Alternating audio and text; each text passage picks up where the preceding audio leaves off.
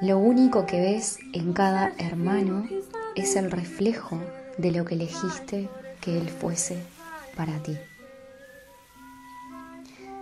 Muy buenos días para todos. Estoy aquí reflexionando en el curso de milagros, concretamente en la página 594, con esta frase que nos dice, lo único que ves en cada hermano es el reflejo de lo que elegiste que él fuese para ti.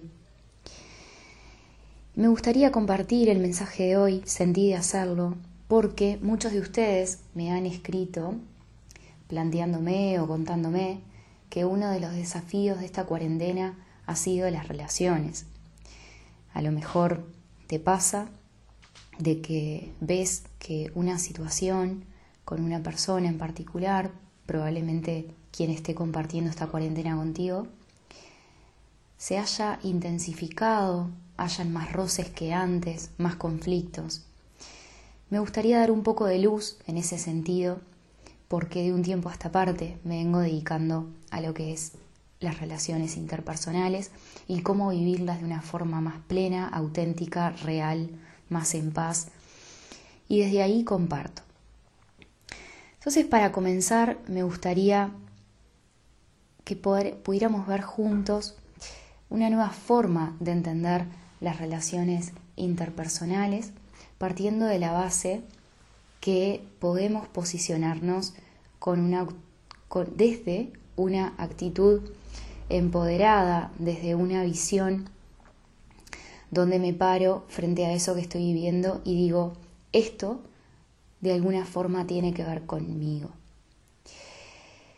Esto que te cuento tiene que ver con el espejo de las relaciones de un tiempo a esta parte me vengo dedicando a lo que es tratar las relaciones interpersonales desde la visión del espejo. Entonces vamos a compartir primero para empezar qué es el espejo de las relaciones, cómo podemos aplicarlo a nuestra vida y también, por último, cómo podemos poner en práctica algunas herramientas para deshacer los conflictos que cada uno esté viviendo en esta cuarentena, ¿sí? Para empezar, cuando hablamos de espejo, partimos de la base que la otra persona me muestra ciertas cosas que tienen que ver conmigo y no me doy cuenta. ¿Cómo es esto posible?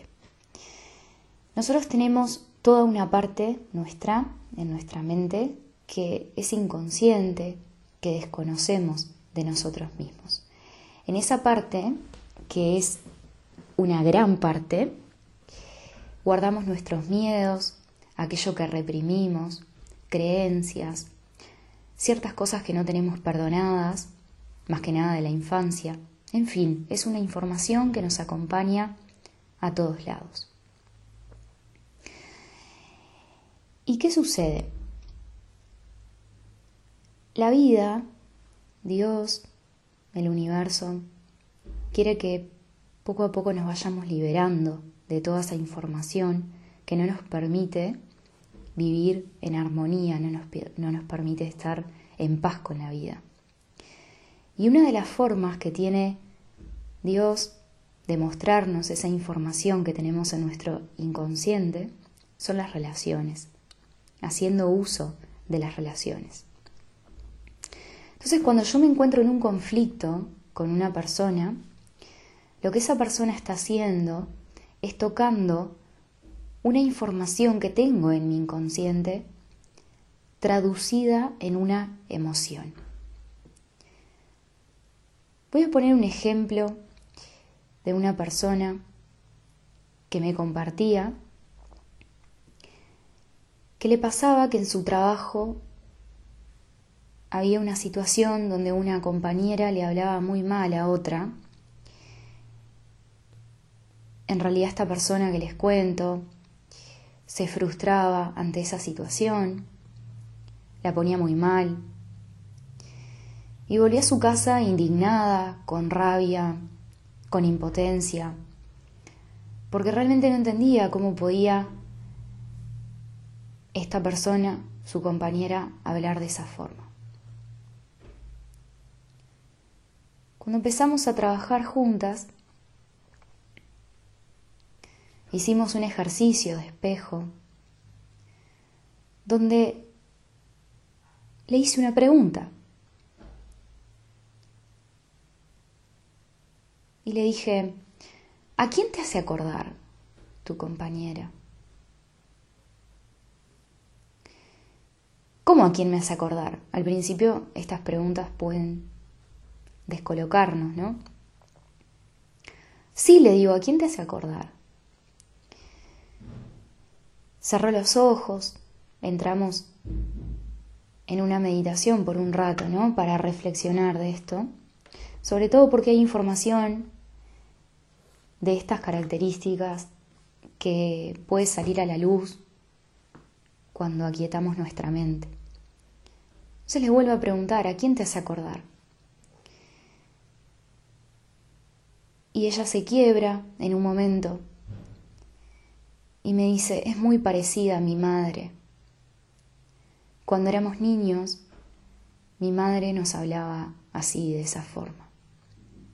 No me había puesto a pensar, pero ahora que me lo preguntas.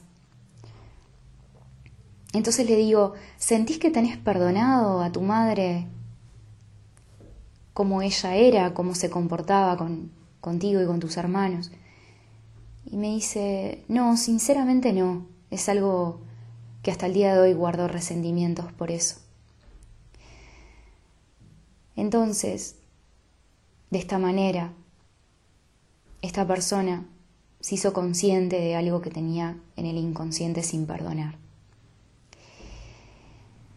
Esto que les cuento es solo un ejemplo. Cada uno de nosotros sabe cuando se hace estas preguntas de introspección qué le está mostrando la otra persona que tiene que ver con nosotros mismos, ¿no? Entonces,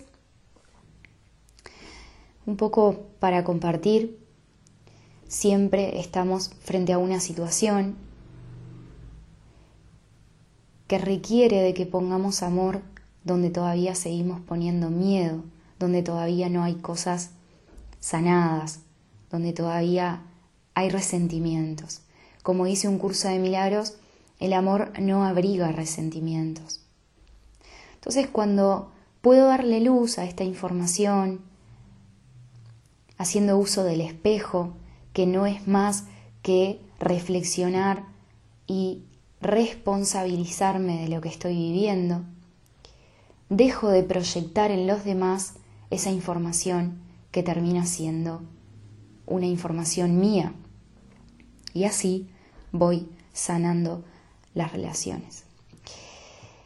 Entonces, los invito para concluir a que pongan en práctica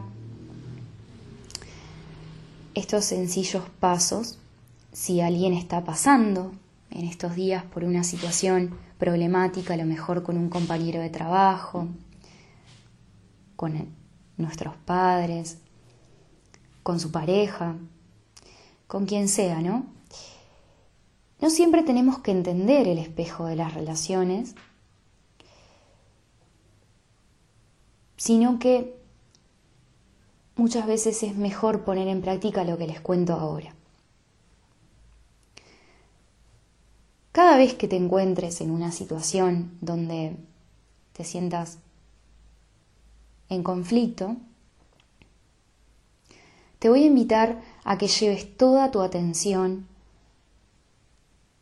al cuerpo y puedas identificar cómo te sentís en ese preciso momento. Si estás en una discusión, en lugar de contestar y reaccionar, lleva toda tu atención a ubicar la emoción en el cuerpo. Después de que puedas hacer eso, observa lo que pensás y te decís. Es muy importante este punto. Observa tus pensamientos, tu diálogo interno, qué te estás diciendo en ese preciso momento. Y por último, reflexiona un poco en frío cuando haya pasado esa situación que a lo mejor te perturba y hacete esta pregunta. ¿A quién te hace acordar? Y vas a ver que mediante la práctica de estos tres pasos vas a poder descifrar y empoderarte en cada una de las situaciones que se te presenten. ¿Por qué es esto posible? ¿Por qué sucede?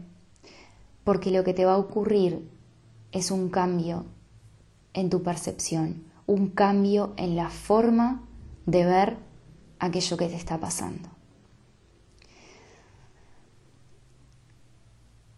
Me gustaría dejarte con esta reflexión para que la tengas en cuenta. No reaccionamos a las cosas que nos suceden en sí, sino a la interpretación que hacemos de todas las cosas. Te dejo, espero que te haya servido esta información, nos volveremos a encontrar muy pronto. Un abrazo.